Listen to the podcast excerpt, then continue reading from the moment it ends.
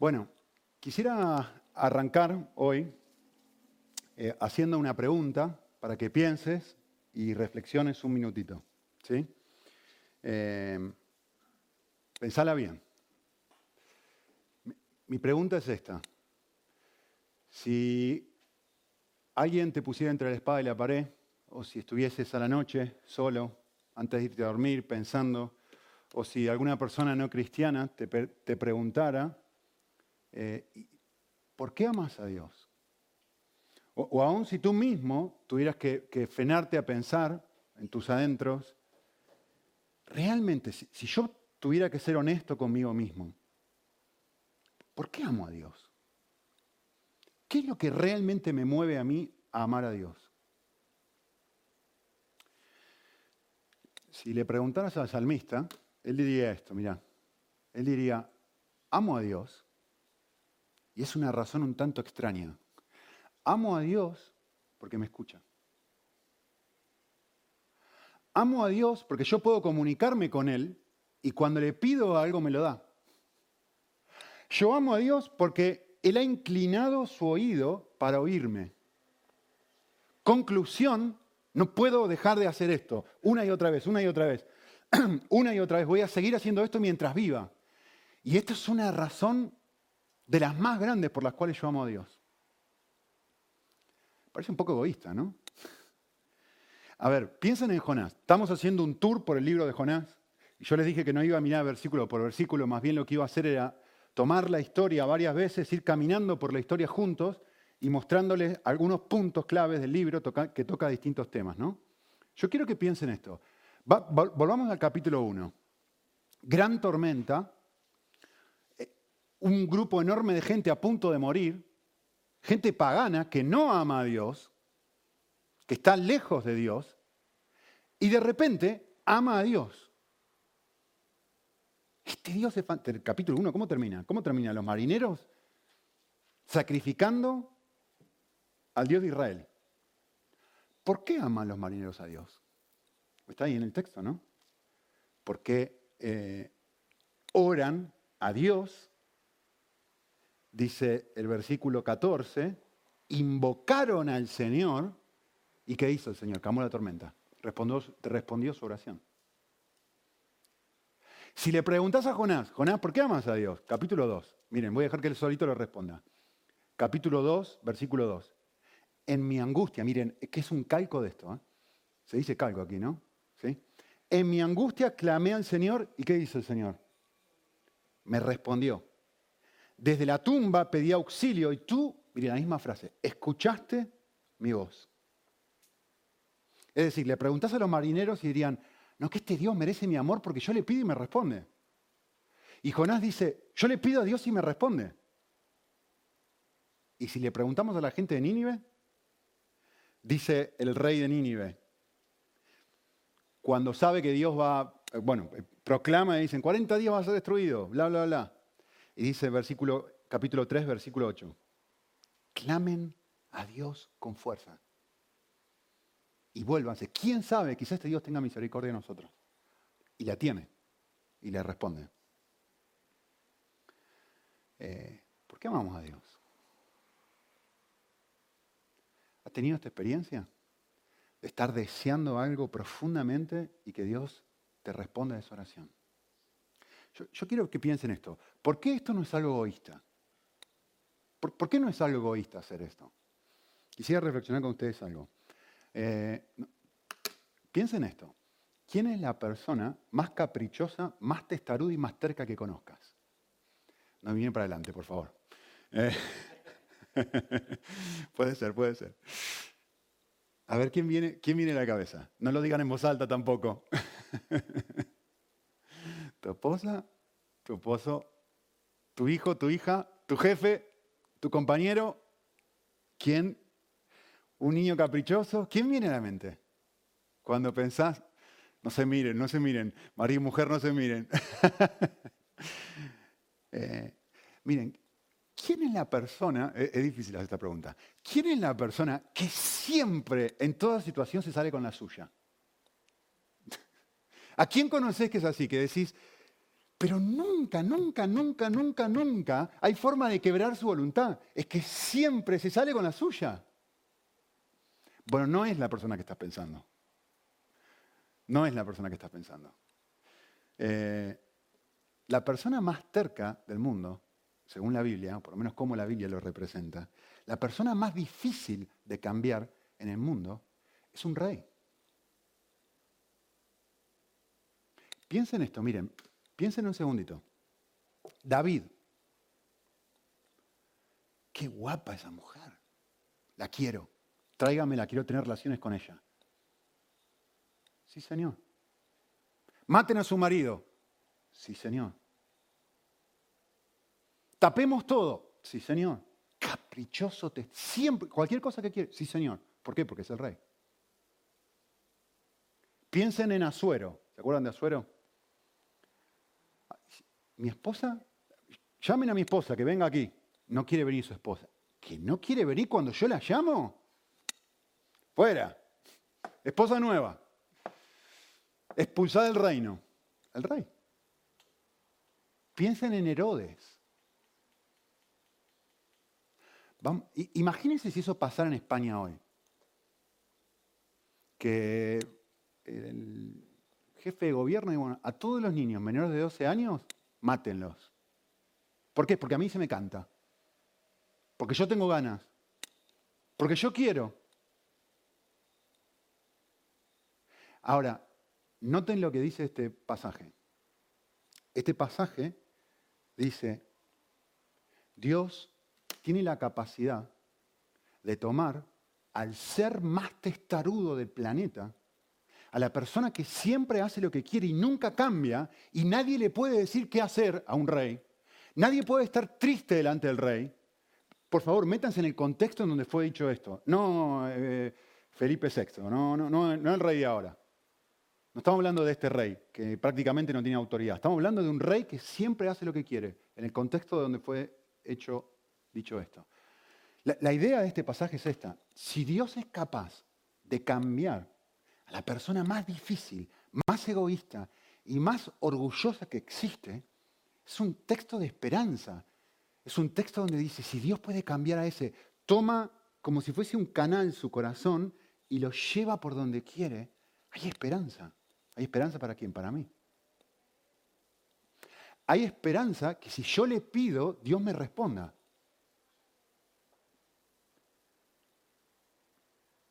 Eh, ¿Por qué amo a Dios? Amo a Dios, por eso no es egoísta. Amo a Dios por lo que Dios puede hacer dentro mío. Amo a Dios porque deseo un cambio dentro mío que yo mismo no puedo producir. Esto es la esencia del cristianismo. Que el cambio que yo quiero producir dentro de mi corazón, yo no lo puedo lograr. Por supuesto, hay una porción enorme de mí que quiere cambiar al otro. Pero cuando me acerco a Cristo y estoy cerca de Él, de repente suelto mi exigencia de intentar cambiar a otro y me enfoco en lo que realmente yo tengo que cambiar. Y entonces me encuentro con la realidad de decir, no puedo, intento, intento, intento, intento y no puedo. Y, el texto, lo que hace, este, este proverbio, lo que hace es decirme, si Dios puede cambiar al rey, Dios puede cambiarte a ti. Les quiero leer algo. Me encanta esta cita. Es Henry Nowen. Dice así. Es un poquitín larga, pero merece la pena. Dice, las numerosas contradicciones de nuestra vida, como por ejemplo, estar en casa y sentirnos sin techo, estar ocupados y sentirnos aburridos, ser populares y sentirnos solos, ser creyentes y sentir muchas dudas, pueden frustrarnos, pueden irritarnos y pueden incluso desanimarnos. Nos hacen sentir que nunca estamos totalmente presentes. Pero hay otra respuesta. Escuchen esto, porque es precioso. Dice, estas mismas contradicciones pueden llevarnos a entrar en contacto con una aspiración más profunda, la del cumplimiento de un deseo que subyace a todos los deseos y que solo Dios puede satisfacer. Es decir, lo que, lo que él está diciendo es lo mismo que dice Tim Keller varias veces y que yo he compartido aquí muchas veces. Es decir, debajo de mis deseos hay un deseo más profundo. Debajo de cualquier deseo hay un deseo por debajo. Ese deseo es el deseo que nos hace sentir sin techo cuando estamos en casa.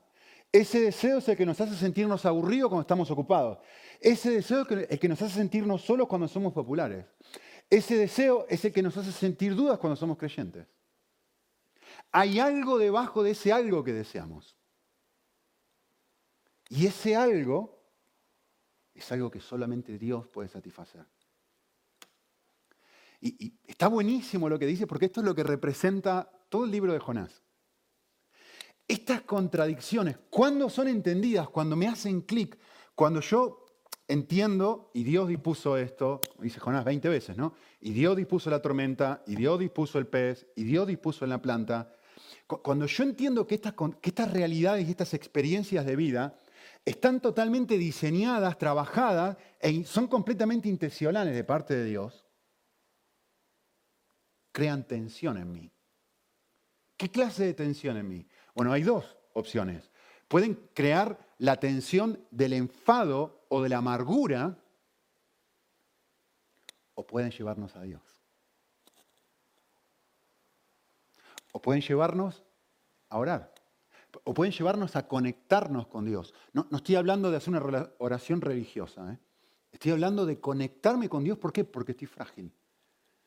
Estoy mirando mi realidad y mi condición. ¿Sí? Contradicciones en el libro de Jonás, capítulo 2, versículo 4. Entonces dije, he sido expulsado delante de tus ojos. Pero he sido expulsado. Lean lo que viene después. Dice, sin embargo, volveré a mirar a tu santo templo. Este tipo está desvariando. Dice, no, no, no, me expulsaron, estoy en el... No, no, pero yo sé que en algún momento voy a zafar de esto. Un poco lo que decía Borja hoy, ¿no? Eh, me rodearon las aguas hasta el alma, el gran abismo me envolvió, las algas se enredaron en mi cabeza, descendí hasta las raíces de los fondos. La tierra, con sus cerrojos, me ponía cerco para siempre. O sea, está diciendo de forma poética, estoy en lo más profundo de lo profundo. Pero, pero, tú, tú me sacaste de la fosa de mi vida. Oh Señor, Dios mío, te amo porque sé cómo funciona esto. Sé que la vida funciona de esta manera. Y sé que tú haces esta clase de cosas. Sé lo que dice Primera Juan. este versículo es uno de mis versículos favoritos, me encanta. Dice, y esta es un trabalenguas, pero cuando uno lo medita es precioso. Dice, y esta es la confianza que tenemos delante de Él. A ver, presten, mediten un segundo en, en el sentido de confianza y relacionenlo con el pasaje que yo les dije hace un ratito de Dios cambia. Y lo que Él está diciendo, mostrando aquí, responde a los marineros, responde a Jonás, responde a Nínive. ¿Qué confianza podemos tener con este Dios? A ver, ¿cuál es la confianza que podemos tener con este Dios? Bueno, la confianza es esta. La confianza es que si pedimos cualquier cosa conforme a su voluntad, Él nos oye. A ver, ¿qué pide esta gente? Por favor, misericordia. Sí, con mucho gusto. ¿Qué pide Jonás? Por favor, tené compasión de mí, tené gracia. Sí, con mucho gusto. ¿Qué pide Nínive? Por favor, tené compasión. Sí, con mucho gusto a un Dios de gracia, ¿qué puedes ir a pedirle? Gracia. Lo que no te mereces. Lo que no podés comprar. Porque la oración no compra nada. La oración extiende las manos como si fuese un mendigo. Y dice, por favor, ¿me puedes dar algo? Por gracia. Que es lo que Dios, hemos dicho varias veces ya domingo atrás, está ayudándole a Jonás a entender. ¿Cómo yo no voy a tener compasión con esta clase de gente? Él nos oye. Y si Él nos oye, sigue diciendo el pasaje, en cualquier cosa que le pidamos, que ya puso la cláusula, que sea conforme a su voluntad, vamos a hablar, más de esto en un ratito, sabemos que tenemos estas cosas que ya le hemos pedido. Y es fantástico observar, ¿no? en el capítulo 2, los tiempos de verbo de la oración de Jonás. Mírenlos. Son todos en pasado. Tú me sacaste, pero si está dentro del pez, ¿cómo me sacaste? Tú me vas a sacar, ¿no? Tú, en versículo 2, en mi angustia clamé al Señor y Él me responderá. No, Él me respondió. Sabemos que tenemos las peticiones que le hemos hecho. Desde el seno del Señor pedí auxilio y tú, tú escucharás mi voz. No, tú escuchaste mi voz. O sea, aquí hay un nivel de confianza, aquí hay un, nivel de comprensión de cómo funciona Dios, que lo que no tengo ya lo tengo. Que lo que no es mío ya lo es mío. Que lo que no soy ya lo soy. ¿Por qué? Porque conozco el carácter de la persona a quien se lo estoy pidiendo. Vale. ¿Por qué amo a Dios? Porque Él responde a mi oración. Yo quiero mostrarles un detalle del libro de Jonás precioso, precioso, no tiene precio esto. Y no les cobro de más, miren. ¿Cuántas oraciones hay en Jonás? No respondan, piensen. ¿Cuántas oraciones hay en Jonás? Capítulo 1, versículo 14. La primera oración. Entonces los marineros dijeron, te rogamos, Señor, que no perezcamos. Los marineros oran y dicen, por favor, ten compasión de mí. Ten misericordia, mostrar tu gracia. Acuérdense que son sinónimos, ¿sí? Gracia. Dame lo que no merezco. ¿Qué hace Dios? ¿Responde su oración o no responde su oración? Responde su oración. Primera. Segunda oración. Capítulo 2, versículo 2. En mi angustia clamé al Señor y Él escuchó mi voz. Estoy mal, estoy destrozado, pido a Dios, me responde también. Segunda oración. Tercera oración en el libro de Jonás, hay cuatro, les dije, ¿no? Tercera oración, también ya se las he leído, es la que hace el rey de Nínive. Y dice, clamemos todos a Dios. ¿Quién sabe si Él tenga misericordia? ¿Y qué hace Dios? Responde. Pero hay una cuarta oración. Capítulo 4, versículo 3. Y ahora, oh Señor, te ruego que me quites la vida, porque mejor me es la muerte que la vida. Es la única oración no contestada de todo el libro. Lo que acabo de leer.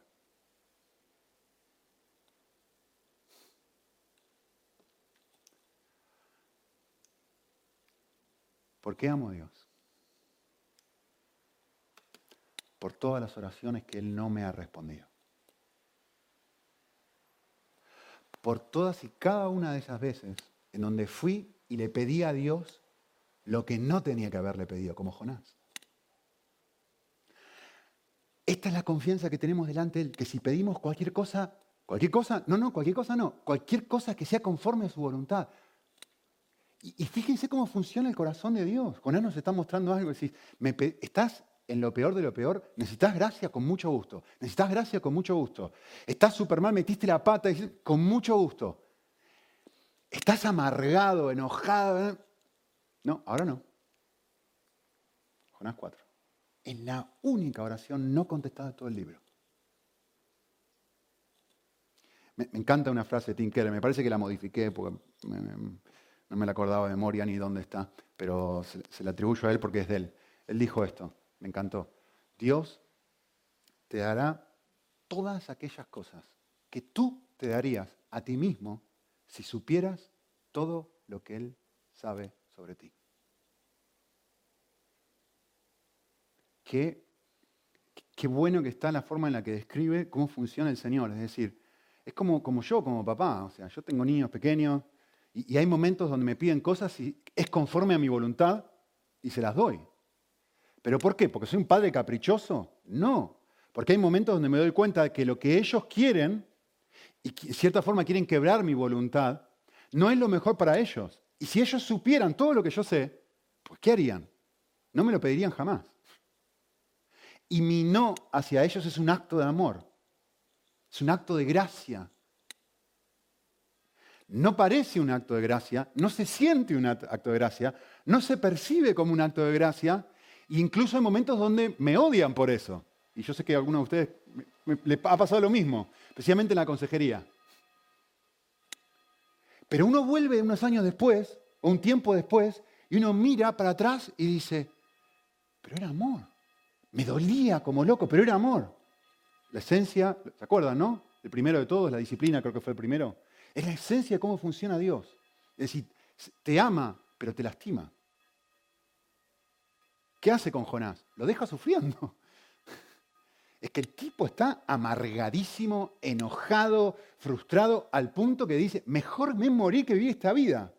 ¿Y Dios qué hace? Lo deja. Lo deja. ¿Por qué? ¿Qué es lo que vemos en Jonás?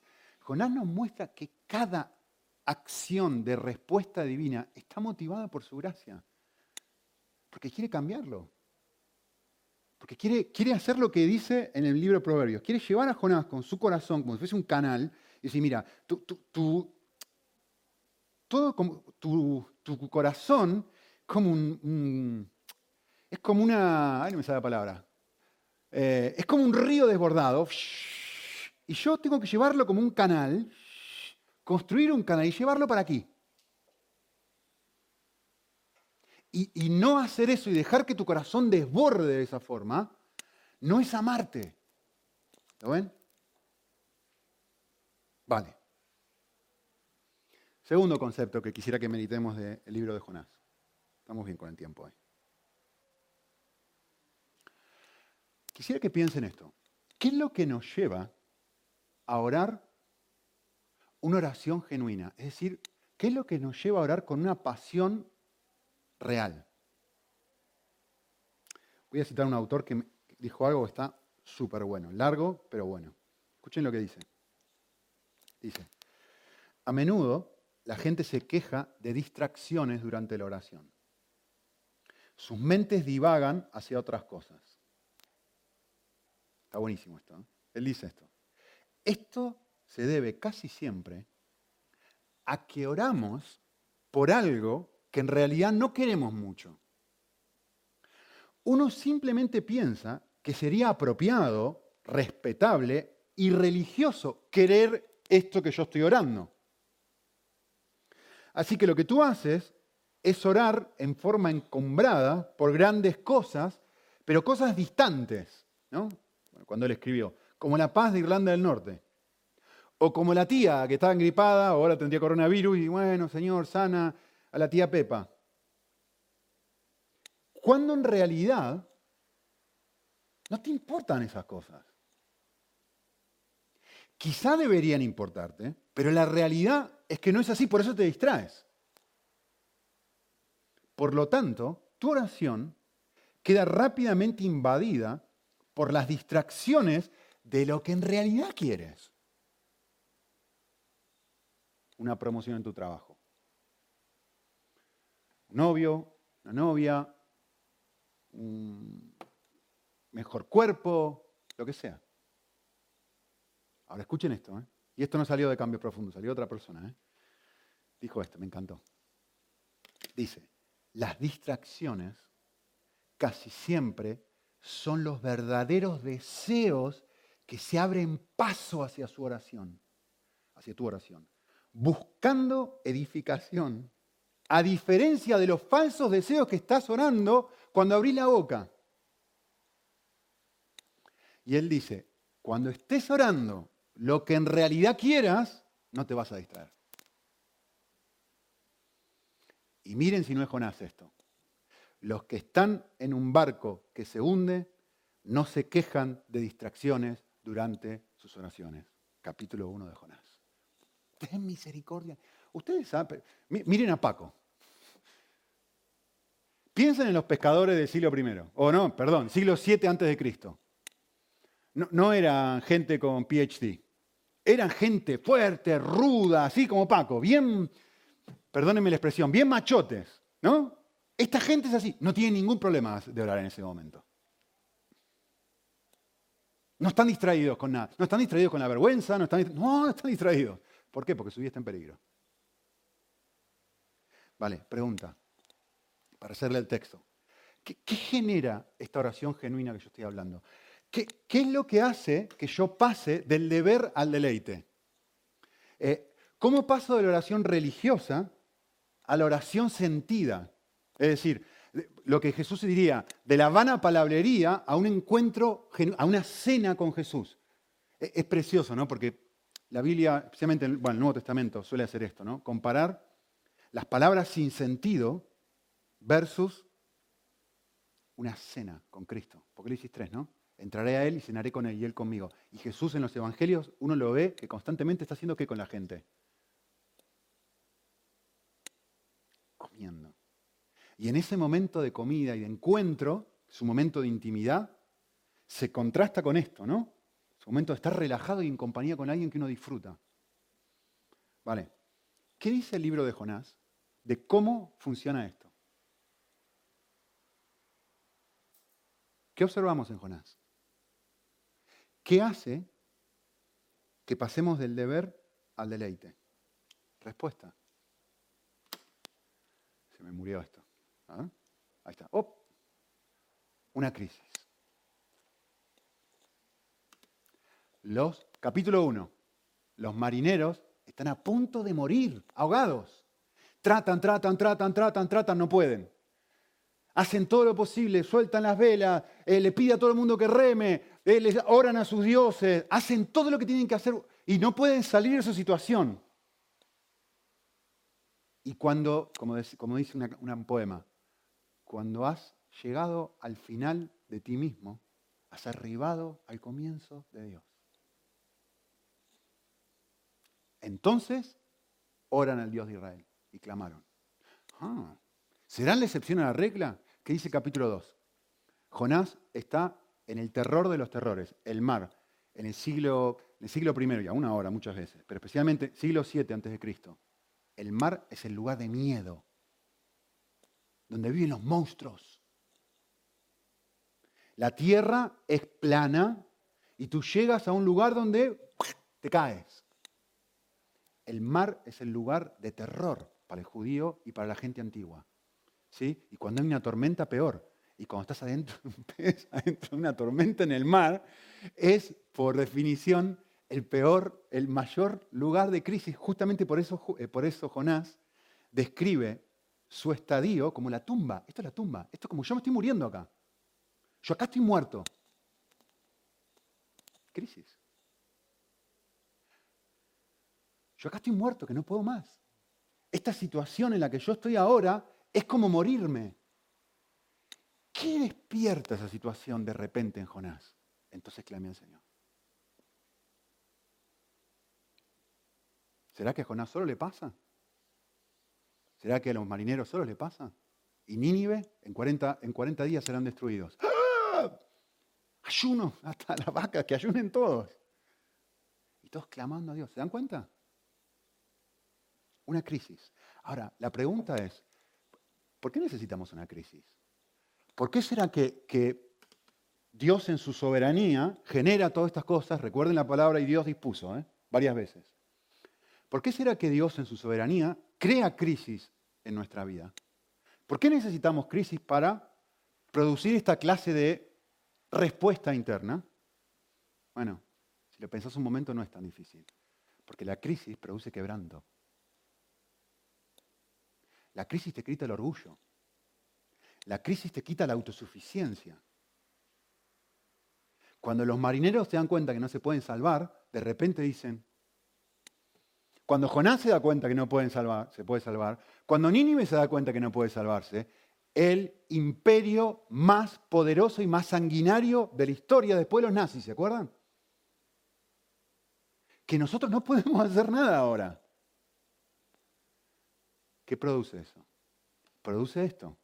Produce decir, vale, vale, te, quiero comunicar algo. El Dios de Israel funciona de esta forma. Él es el alto, Él es el sublime, no hay absolutamente nadie como Él, no hay nadie tan santo, tan grande, tan diferente absolutamente a todos. Pero les quiero decir algo, para estar con Él no tenés que escalar. Para estar con Él no tenés que ser bueno. Para estar con Él no tenés que mejorarte. Para estar con Él tenés que estar quebrantado. Yo habito, tenés que ser, no tenés que decir que eres humilde, no tenés que fingir que eres humilde. No tenés que hacer oraciones. Sí, Señor, perdóname en nombre de Jesús. La misericordia gigante de ese. No, tenés que estar quebrantado de corazón. esto es algo que las palabras no logran. Esto es una experiencia que Dios en su soberanía produce muchas veces, no únicamente, pero muchas veces por medio de crisis. Porque entonces por primera vez te mirás al, al espejo y decís, este soy yo. Ahora sí me doy cuenta que soy yo este.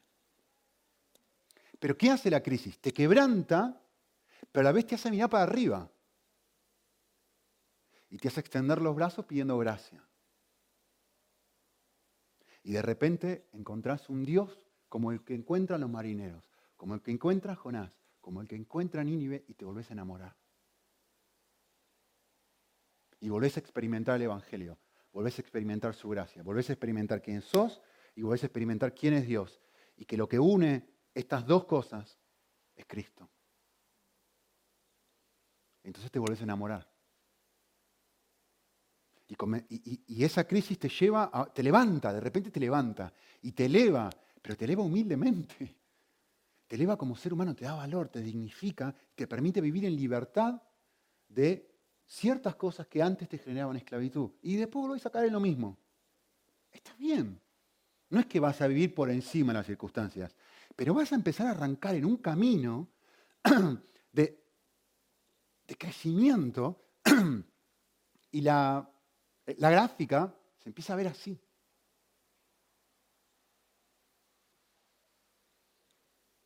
Vale. Si ustedes miran, todas las personas, no, no, tengo tiempo de hacer esto, pero miren los versículos en Jonás, cada vez que Dios responde la oración, la actitud del que ora es de quebranto. En cada una de las tres instancias donde Dios responde la oración, con los marineros, con Jonás y con Nínive, es, miren, lean Nínive, lean, lean lo que dice.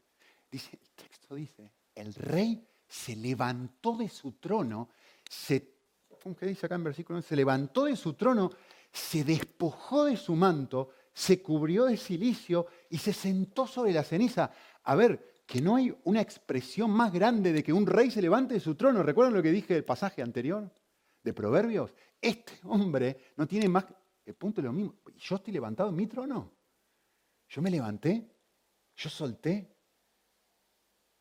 Yo he tenido esta experiencia de quebranto cuando Dios me ha puesto cara a cara con lo que yo soy. Y me he vuelto a encontrar con un Dios que lejos de darme con un palo me abraza. Vale, hay un detalle muy importante del texto que no quisiera perder y que nos va a dejar una enseñanza muy importante respecto a este tema. Es esto mucha gente se acerca a Dios en un momento de crisis.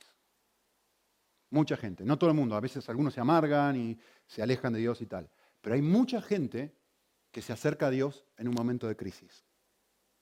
Sin embargo, sin embargo, vamos a ver algo en Jonás muy importante, muy importante que no hay que perderse.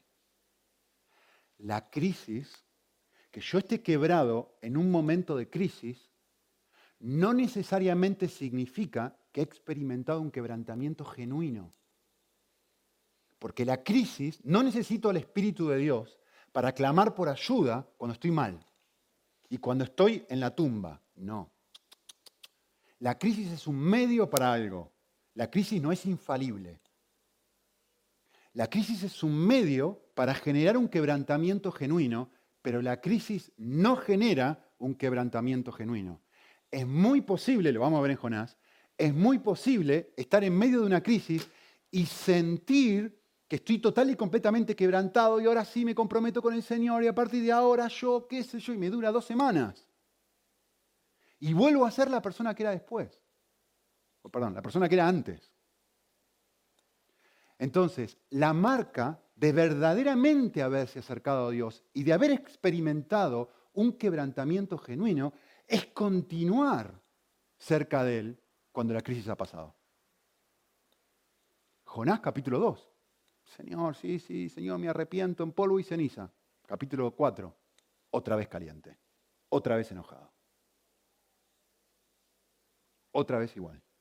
Dice, dice el eh, versículo 5 del capítulo 4. Y Jonás se...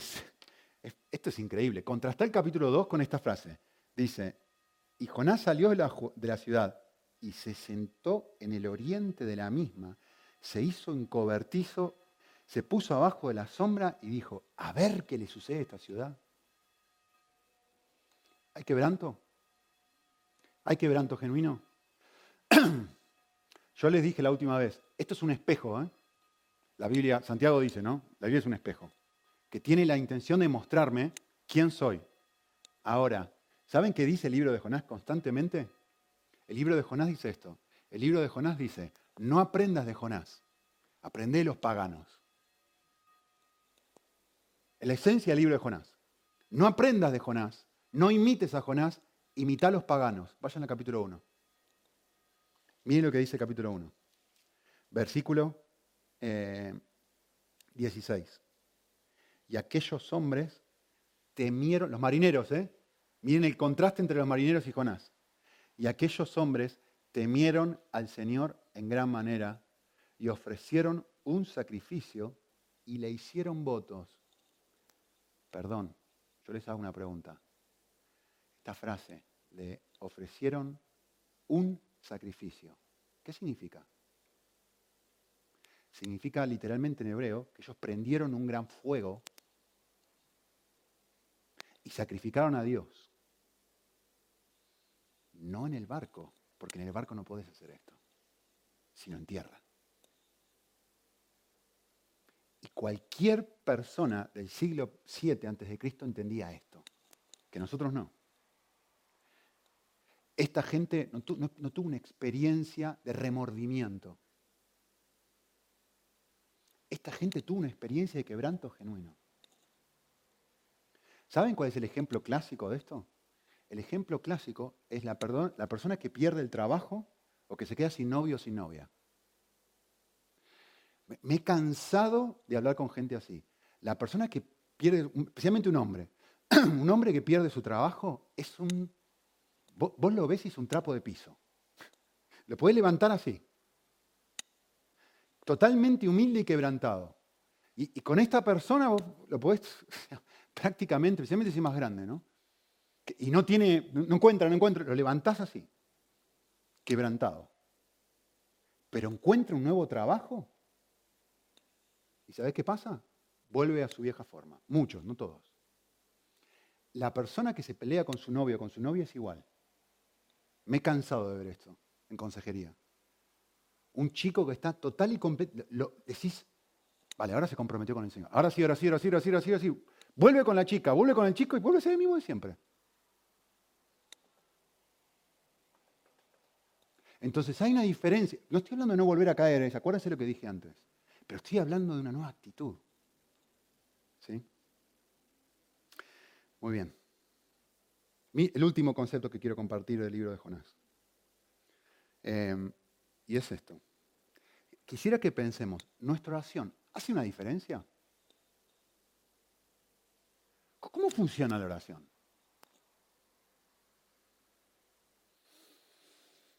Miren esto. Los marineros oran para que Dios calme la tormenta y tenga compasión. Y Dios calma la tormenta. Pregunta, si los marineros no hubieran orado, ¿Dios hubiera calmado la tormenta?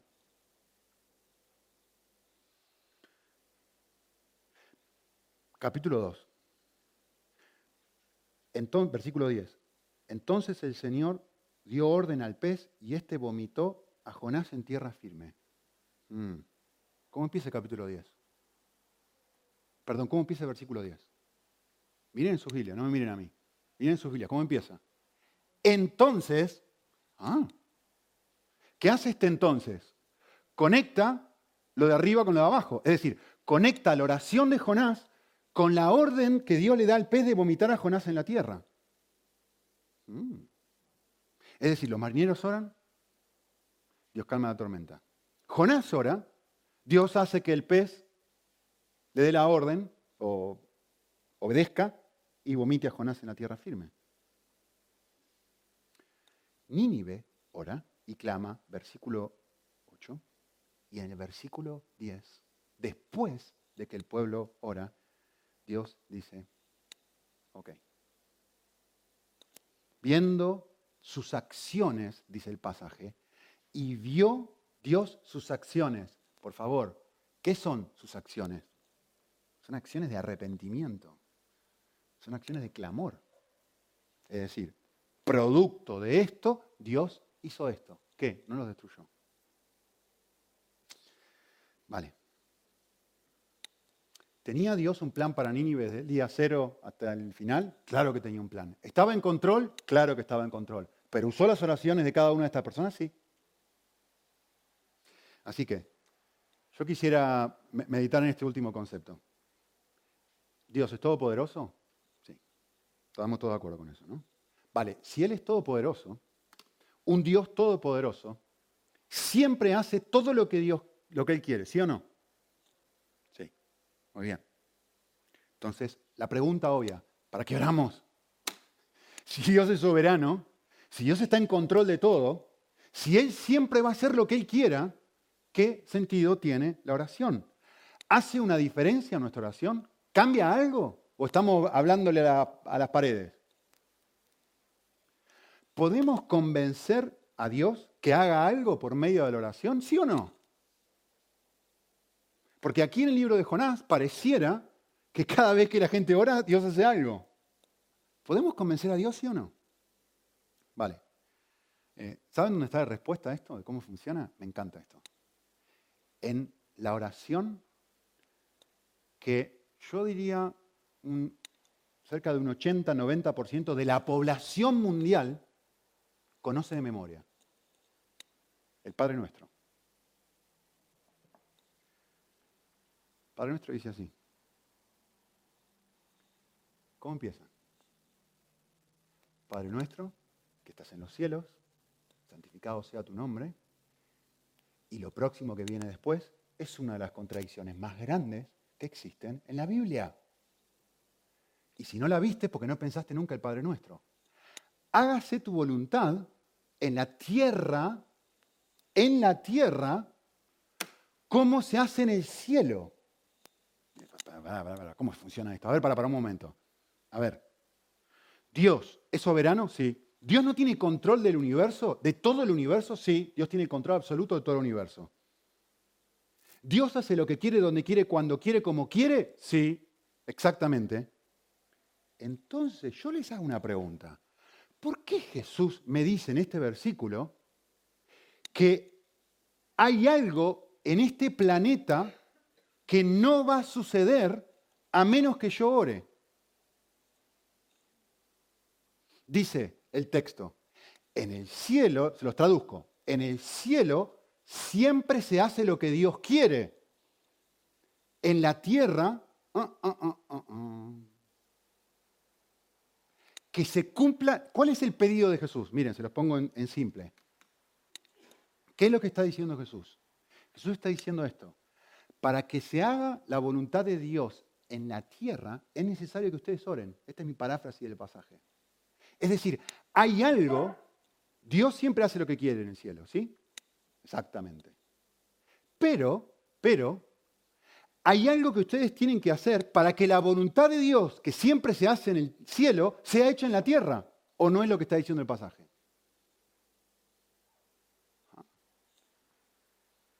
¿Cómo funciona esto?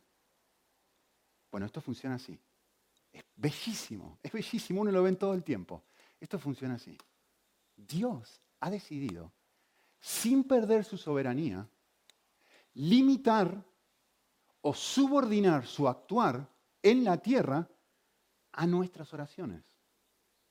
¿Sigue estando en control? Por supuesto que sigue estando en control. Pero él mismo, en la libertad que él tiene de dominarlo todo, él ha dicho, hay cosas que yo no voy a hacer a menos que ustedes no oren. En el cielo se hace siempre lo que yo quiero, pero Jesús dice claramente, esta es la forma en la que ustedes deben orar. Que en la tierra se haga la voluntad de Dios como se echa en el cielo. ¿Sigue siendo soberano Dios? Claro que sigue siendo soberano. ¿Pierde autoridad? No pierde ni un gramo de autoridad. ¿Qué es lo que hace Dios? ¿Saben qué es lo que hace Dios? Dios te delega responsabilidad, te hace responsable a ti y a mí, para que no seamos robots. Te pregunta a ti, ¿qué es lo que tú quieres? ¿Qué es lo que tú quieres que yo haga en la tierra? ¿Quieres mi voluntad en la tierra? Yo no sé ustedes, pero a veces la oración parece como una pistola descompuesta, ¿no? Uno, tira el gatillo y a veces, a veces sale la pistola y otras veces uno dispara y no, funciona bien, ¿no? Porque a, veces sí funciona y a veces no funciona. A veces sale el disparo y a veces no sale el disparo. Bueno, quiero decirles algo. la oración no es un medio a través del cual yo controlo a Dios y le doy una orden. Él es el rey, no yo. La oración no es un instrumento para que en el cielo se haga mi voluntad. Yo que estoy en la tierra, bueno, que se haga mi voluntad en el cielo como es hecha aquí en la tierra. No es al revés del Padre nuestro. La oración es una invitación a conectarme con Dios, a contagiarme, Jonás, del corazón de Dios ¿Cómo no vas a tener compasión de 120 mil personas, Jonás? ¿Cómo no vas a tener compasión de ellos? De tal modo que nuestro corazón llegue a desear lo que desea el suyo. A ver, si estuviste antes, es Jonás. Todo el libro de Jonás es una, una trampa divina para que Jonás se dé cuenta que su corazón es un corazón que odia a la gente que lo odia. Y este es un Dios que ama a la gente que lo odia. Y es un Dios que dice, mira, tú me odias a mí, ¿verdad? Tú, tú, ves tu propio corazón, que eres un egoísta, que eres un orgulloso, que solamente piensas en ti, pero quiero decirte algo, yo te amo, yo te amo a pesar de eso. Gracias, gracias, gracias, gracias, gracias. Bueno, ve tú y haz lo mismo con otros. ¿Eh?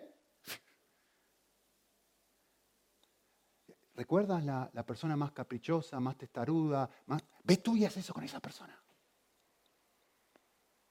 No, eh, Yo no puedo. Claro que no puedes. ¿Y entonces qué necesitas? Orar. De repente necesitas recordar y decir, mira, Dios puede quebrar el corazón del rey. Dios puede quebrar tu corazón también. Mira cómo responde. El texto en el Padre Nuestro dice, hágase tu voluntad, no mi voluntad, en la tierra como es hecho en el cielo. Entonces el punto de todo esto es Dios está trabajando dentro mío para que yo quiera lo que Él quiere. ¿Por qué? ¿Porque es un manipulador? No, porque es un papá. Mi hijo, ya vino Manu a pedirme un móvil. Seis años. Ya vino mano, papá quiere un móvil. ¿Qué tengo que hacer? Tengo que ayudar y trabajar en su corazón para mostrarle, esto no es lo más idóneo para ti. Hay momentos donde me voy a odiar porque no le den móvil. Mi hija ya está en ese proceso. No, mi amor, todavía no. ¿Pero por qué? Porque quiero contagiarte de algo que es mucho más valioso que tengas un móvil.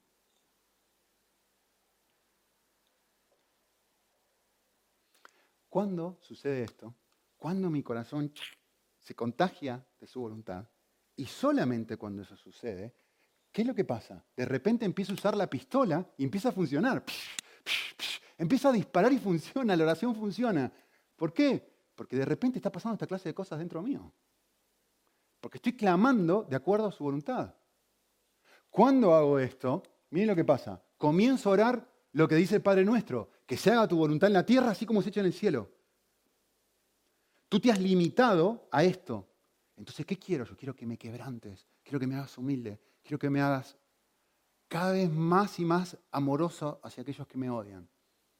Quiero que me ayudes a tolerar la injusticia. Quiero ser menos sensible a que me hieran los demás. Y empiezo a querer todo lo que Dios quiere para mí. Y empiezo a disparar, ta, ta, ta, ta, ta, ta, hice una ametralladora esto.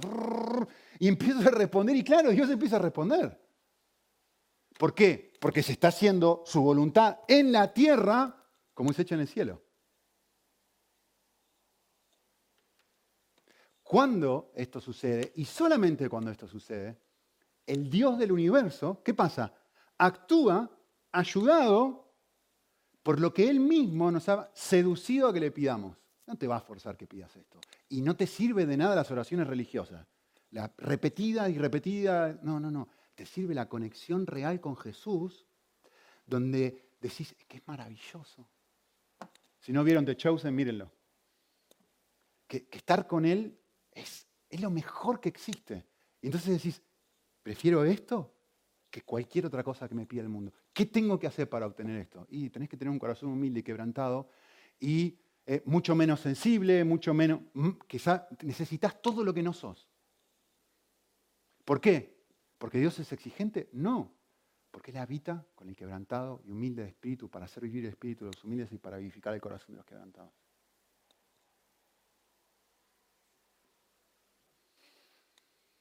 ¿Qué, qué dinámica termina creando esto? Termina creando una dinámica de confianza y descanso. ¿Por qué? Porque Dios está en control pero a la vez termina creando una dinámica de comunión con Cristo y de responsabilidad. Dios no va a hacer cosas menos que ores. Dios no te va a tocar con una varita mágica. Dios quiere que tú seas como la viuda. Que insiste, que insiste, que insiste, que insiste, que insiste, que insiste, que insiste, que pide, que pide, que pide, que pide, que pide, que pide, que su voluntad en tu vida. Soy un vanidoso. Soy un orgulloso, quiero dejar de ser esto. No sé perdonar, quiero aprender a perdonar. Soy un, soy amargado, por favor, Señor. Hay personas que odio, ayúdame. Esa es su voluntad en tu corazón. Y a, Dios le apasiona responder esa clase de cosas, porque a Él le encanta tomar el corazón del rey y llevarlo donde Él quiere. Le apasiona. ¿Está limitado Dios? en absoluto. Él siempre hace lo que quiere. Sin embargo, en una forma sí lo está, pero solamente en el sentido que Él mismo ha decidido limitar parte de su actuar a nuestro orar. Así que la invitación de Jonás es la de los marineros. Un quebranto genuino que te conecte con un Dios con el cual tú quieres hacer un voto como dice el versículo. ¿Cuál es mi? Quiero estar cerca tuyo. Y quiero quererte a ti por encima de cualquier otra cosa que quiero. Hablemos con Dios un momento.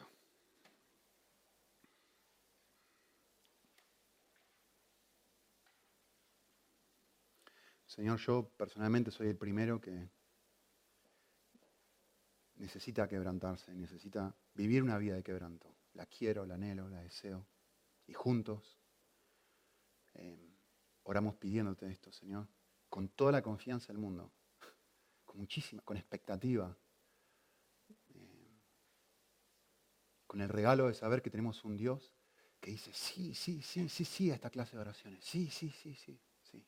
Contagianos de tu corazón, Señor, para que deseemos, amemos y encontremos deleite en aquellas cosas que tú amas que a ti te apasionan y que a ti te causan deleite.